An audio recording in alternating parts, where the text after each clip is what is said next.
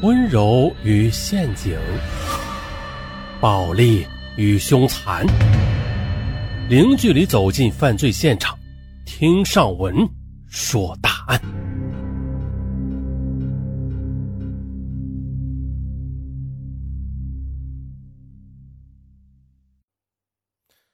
这起案件很恐怖。而它的恐怖之处却不在于案件的本身，而在于凶手的可怕心态。更可怕的是啊，这个凶手并不是什么杀人狂，甚至还是所有人眼中的老实人、好人啊，胆小的人。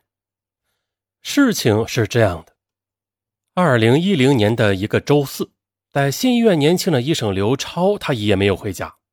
当天呢，刘超身体不适，并没有上班。晚上大概是九点左右吧，他接到一个电话，对父母说：“我出去一下。”推开门就走了。晚上十二点，刘超的父亲老刘去看了儿子的卧室，没有看到人。第二天周五凌晨两点，老刘起来上厕所，还是没有看到儿子。老刘有些奇怪，怎么儿子这么迟还不回家呀？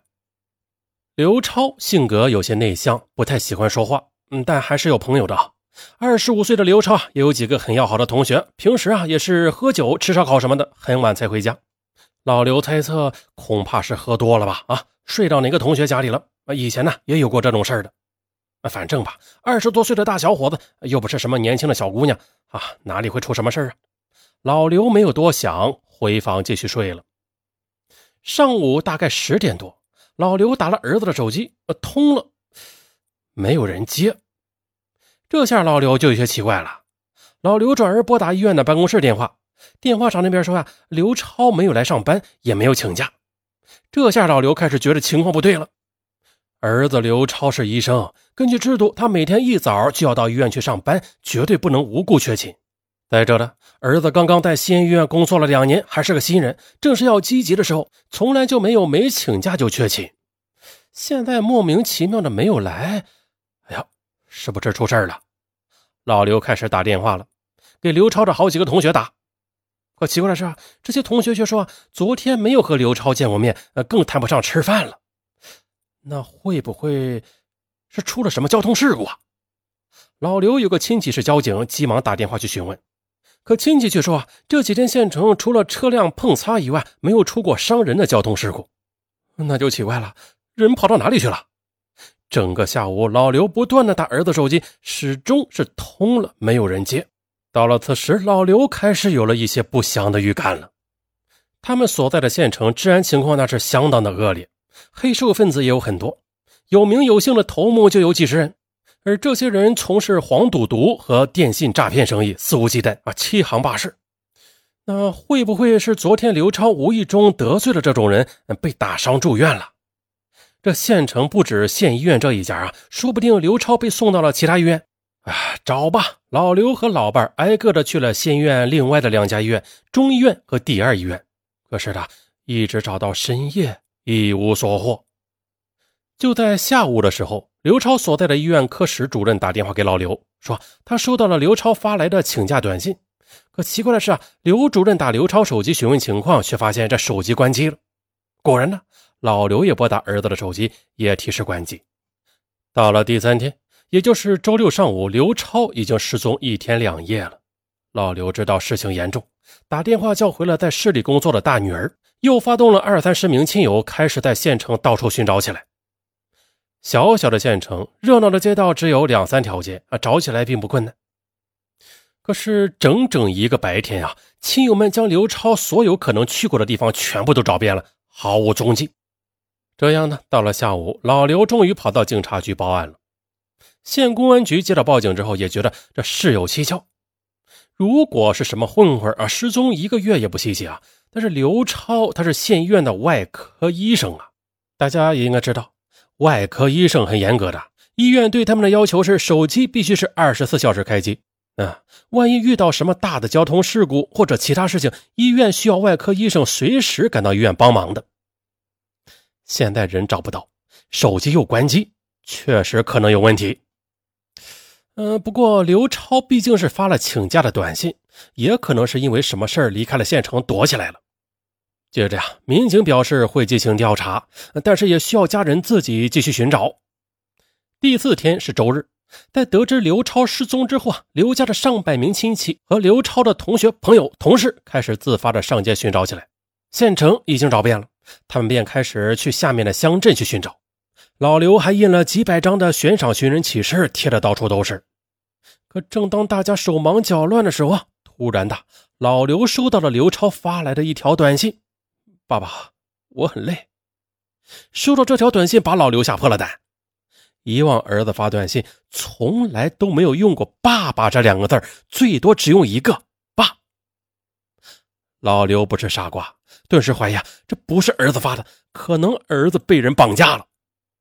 老刘急忙打儿子手机，结果发现关机。亲友们知道这件事啊，顿时七嘴八舌的出主意了。一个亲友说：“刘超会不会是被黑社会绑架了，要勒索赎金呢？”另一个亲友说：“不可能的，老刘就是县城普通的老百姓啊，供刘超上大学都紧巴巴的。那刘超自己又刚参加工作没多久，家里能给多少赎金呢？我们县城虽小，但大老板最起码也有七八十个的，那要绑架也得去绑架他们。你以为黑社会都是傻子吗？哎，有道理。”而又一个亲友说：“呃。”会不会是被传销的骗子给骗了啊？被关到了传销的巢穴了？老刘说不可能。超超有个表妹的，去年就是被传销骗到了广西，听说是折腾掉了十多万，这才回来。那超超经常把表妹作为反面的教材，呃，教育我们啊不要贪便宜上当。他不可能去搞传销的。嗯，那到底哪儿去了？这时候，刘超的同学却突然冒出一句：“哎。”会不会是到胡杰那里去了？小情侣如胶似漆，会不会连班都不上了？老刘愣了一会儿，不会，你不知道情况，他们两个人一个多月前就分手了。刘超的同学很奇怪，嗯，不会吧？我是他们的老同学，他们不是从高中那会儿就开始谈恋爱了吗？这个全班同学都知道，谈了也有七八年了吧？上大学的时候异地恋都没有分开，那怎么好好的就分手了？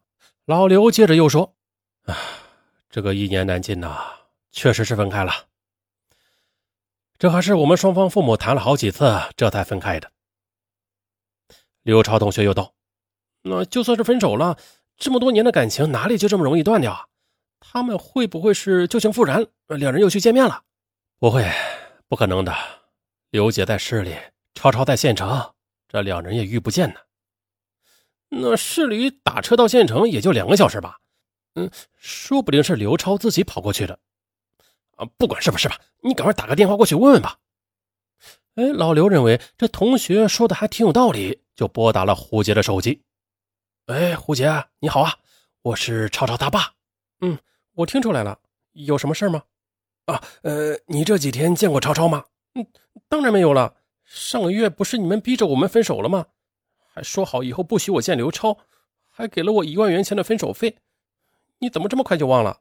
啊，我知道，呃，主要是吧，这几天超超他突然不见了，我就问问你看到他没有？什么？他不见了？啊，我没有见过他，他在县城，我在市里，我到哪里才能见到他呀？况且的，我也不在市里，这几天我和单位的很多同事在邻县的风景区旅游呢。呃，那你爸妈不是在我们县吗？呃，你最近真的没有回来过吗？嘿，我跟你儿子一样，都是在医院上班的，平时都是从早忙到晚，周末也要加班，哪里有时间去看我爸妈呀？我得有半个月没回来了。啊！见胡杰这样说，老刘没有办法了，只能说了句谢谢，便挂断了电话。刘超没有任何线索，全家只能继续的四处乱找，这样又找了两天，毫无线索。这刘超就像是人间蒸发了一样。可是很快的，在周二下午的时候，刘超的一个同学却突然间的有了突破。他拿着刘超的寻人启事，正在街头张贴。可他贴的时候，路边摆摊的卖花生的老汉却一直盯着照片看。这个同学已经贴了一条街，有些累了，他顺手便递给老汉一支烟，两人呢便在路边上抽了起来。老汉抽了一会儿，询问：“这照片上的小伙子是你什么人呢？”啊。这是我中学的同学啊，突然间就不见了，现在家里人都急疯了。哦，那他是上周四失踪的？啊，是啊。哟，那上周四我好像见过这个人。啊，你说真的？那你你快说，你什么时候见过他？嗯，大概吧，是晚上九点多。我晚上一般是在县城的电影院门口卖花生。最后一场电影到了九点结束，我就推着小车回家。在走在路上的时候吧，这个小伙子他当时是戴着口罩的，从我后边走了过来，问我一包多少钱呢？我吧年纪很大，耳朵也不太好使，听不清。这小伙子就脱了口罩，又说了一遍。我这下才听清楚，呃，但是也看清楚了他的样子，嗯，挺帅的一个小伙子。我就说啊，呃，一包六块钱。那我现在啊已经收摊了，呃，你要是买两包，我就收你十块。这小伙子吧，呃，就拿出了十块钱买了两包，随后又戴上口罩，啊，就这样走了。那你看清楚他去哪儿了吗？呃，我们当时走的是同一条道，呃，都是拐了两个弯后来吧，我笔直的走回了家，他好像是拐到了一个小巷子。这个巷子里边啊，有一家旅馆，一个废品收购站，还有一个炸油条的铺子。后边两个店吧，但是晚上都不开门。那我猜他应该是去那个旅馆了。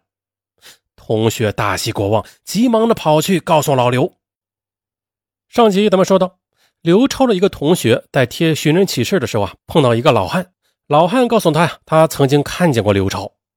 他看到刘超拐到一个小巷子里，而这个巷子里边有一家旅馆。老汉想，刘超应该是去那个旅馆了。同学大喜过望，急忙的跑去告诉老刘。老刘听后，立即赶赴这个小巷子的旅馆。这是一家小旅馆，有四层楼。旅馆开业有很多年了，档次吧，在县城里边也算还是不错，但是生意平平。旅馆只有老板一家五口人。周四晚上值班的是老板的小舅子，二十来岁的半大小子。周四吧，也就几天前，小舅子还保持着一定的记忆力。嗯，对的，晚上九点多吧。是有个戴口罩的小伙子进来过，我有些奇怪，这么热的天还戴什么口罩啊？不过我也没有问，你们也知道的，现在生意难做嘛。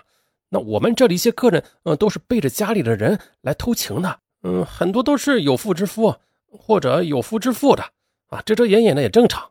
关键是吧，我们这么小的县城，不遮掩一点的话，就很容易被熟人看到，那就穿帮了。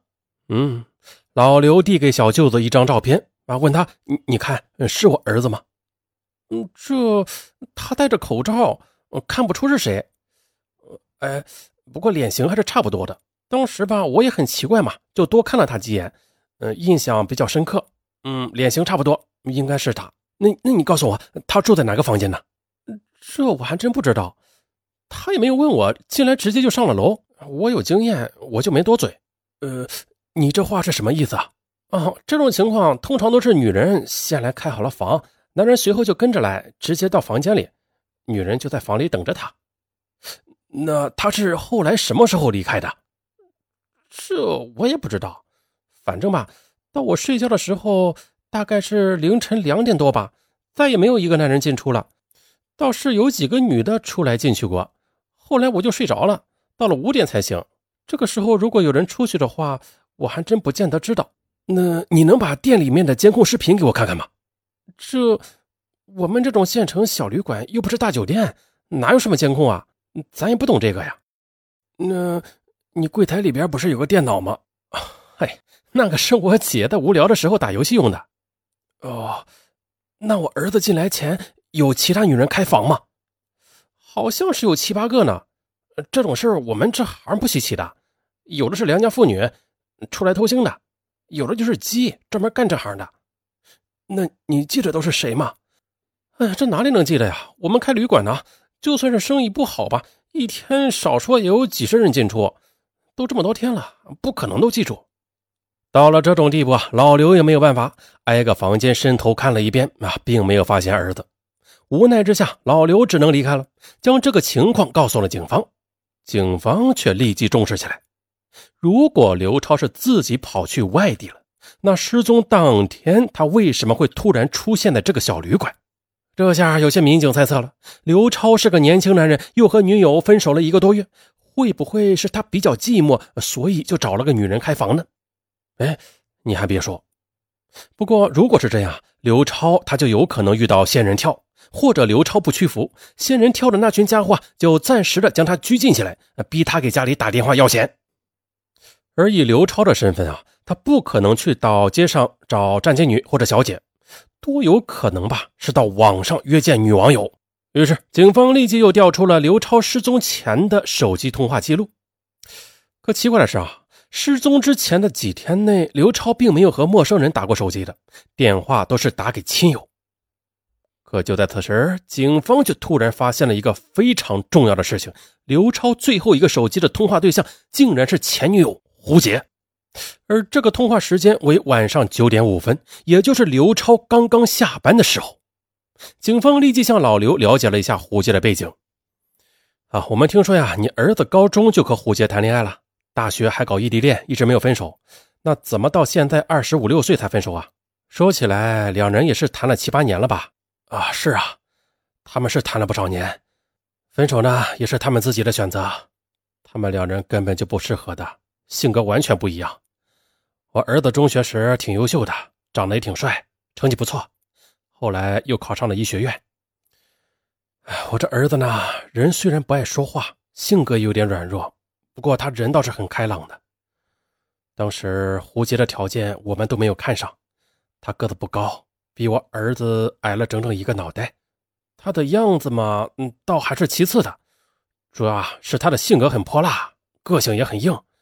他们大学时候搞异地恋，不在一个城市，胡杰就每一两天就打电话给我儿子查岗，有时候还会一天打好几次。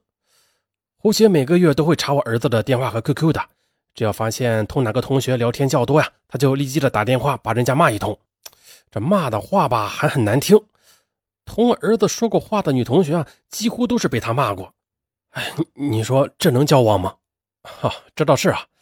呃，还没结婚就这样，那结了婚就更了不得了。就是啊，我和他妈他姐都认为啊，胡杰不适合超超的，同他说了好几次，希望他们分手。超超吧，有一次对他姐姐说啊。他们在大学时候因为一次激情，嗯，曾经发生过几次关系。当时年轻不懂避孕，导致胡杰怀孕后留了人流。他觉得呀，要对胡杰负责任，不能这样分手。他姐就劝他，负责任是没有错的，但是你们性格差别太大了，就算是结婚生了孩子，那未必都能够过好的。到时候再离婚，那就更不好了，是吧？孩子要受苦，那不如干脆婚前就断了吧。各自找各自的去，对大家都好。嗯，你女儿说的很有道理啊。那他们以后就断了？哦，他们断了几次，不过每次胡杰一说要复合，超超的心就软了，很快就同意了。他们就这样断断续续的，一直谈到今年。再后来，超超也受不了他了，因为啊，有一次他不分青红皂白的打了一个电话去骂一个护士长，说他勾引超超。哎呀，你也知道啊，这县医院的医生护士都要在一起工作很多年了啊，这关系一旦僵了，那以后很难展开工作的啊。其实啊，这个护士长只是因为考试的时候同超超通过几次电话而已，那人家都是有老公的。嗯，也就是这件事之后，超超就开始觉得这胡杰真的不适合，双方就隔三差五的吵架。哎呀，我们双方家长看这样是不行了，干脆的就出面协调吧，让他们分手了。分手的时候，胡杰说呀。大学的时候，省吃俭用的给超超寄了很多零花钱，那我们就补偿了他一万元。嗯，这也就是一个多月前的事情吧。嗯，那你觉得你儿子的失踪会不会同胡杰有关系？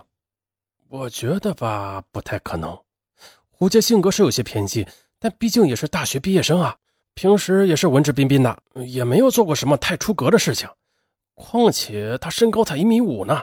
又瘦又小的，能把一个大男人怎么样啊？嗯，话是这么说，不过随后民警还是去小旅馆调查了一下。当时的值班的旅馆老板的小舅子确实记得，哎，是有个矮小的女人来这里开了一间房。警方又调出胡杰的照片给小舅子看，后者认不出来啊，因为毕竟是好几天的事情了嘛，又是在光线不好的深夜。民警又翻看了入住登记簿，其中一行的签名很潦草啊，看不出是什么名字，也没有登记身份证号码。民警反复询问啊，有没有视频监控啊？旅馆方面都是回答没有。可即便如此啊，还是要调查一下胡杰的。民警很快的将胡杰请到了公安局。当时呢，胡杰很配合，很快的打车赶到。赶到之后，民警对胡杰的第一印象还不错。这是一个很矮小的年轻女孩啊，但是颇有几分魅力。她戴着眼镜，留着齐肩的头发，头发也是梳得很整齐，五官很清秀，皮肤呢也很白。经过谈话就了解到了，显然的，胡杰是一个受过高等教育、文质彬彬的知识女性。确实，她的工作是市内某大医院的药剂师，而根据医院的反映，胡杰工作非常努力、负责。面对民警，胡杰没有丝毫慌张啊，每句话都说得很清楚。胡杰，我问你，你在刘超失踪的当天人在哪里？啊，我在市里。有谁能证明？嗯，我是晚上六点三十分下班的，同科室的同事都可以证明。那晚上呢？有谁能证明？从市内打车到我们县也就两个小时吧。嗯，晚上就没有人了。我父母都在县城的，就我一个人在市内租房子住。我没有结婚，也没有男朋友，我独自一个人。另外，刘超失踪同我有什么关系啊？为什么要我来证明？哦，那你看看这个，刘超失踪前的最后一个电话就是给你的。当天下午你们还通过一次电话，你说这是怎么回事？嗯，聊天而已。我们是分手了，毕竟是谈了那么多年，有时候也会聊聊天。那做不成夫妻，我们还可以做做朋友嘛。聊天，晚上九点聊天吗？嗯，对啊，聊天还分时间吗？那我和他都是单身，平时有的是时间，那晚上聊聊天有什么问题吗？哼，根据我们的线索，有人好像在当晚看到刘超去了一家旅馆，而之前有个矮个子女孩在旅馆开了房，那个女孩是不是你？我不是说过了吗？我在室内，在市内怎么能跑到县城开房？再说了，刘超失踪的第二天，我可是去上班的。再就是第三天，我还同医院的很多同事去临县旅游了呢，刚刚才回来。那你们都可以去调查。你真的同刘超失踪没有关系？没有。嗯，这胡杰说话滴水不漏，民警也没有任何证据，只得结束谈话，让他走了。随后，民警又去他的医院调查了一下。就在刘超失踪的第二天，胡杰上午请了半天假，说是月经来了，肚子疼得厉害。下午确实是上班了。第二天呢，医院又组织青年人去临县的风景区旅游，胡杰啊还是其中的一个组织者。期间还带着大家唱歌。我有一只小毛驴，我从来也不骑。有一天我心血来潮，骑它去赶集。我手里拿着小皮鞭，我心里真得意。一不小心，哗啦啦啦，摔了我一身泥。总之，胡杰没有任何的异常表现。嗯，为什么俺就觉得他不正常呢？是吧，熊大？嗯嗯，确实的。尚文也觉得，嗯，胡杰唱这首歌就不正常。那 到底是正不正常啊？咱们下期继续说。嗯，别忘了点赞、留言、加转发。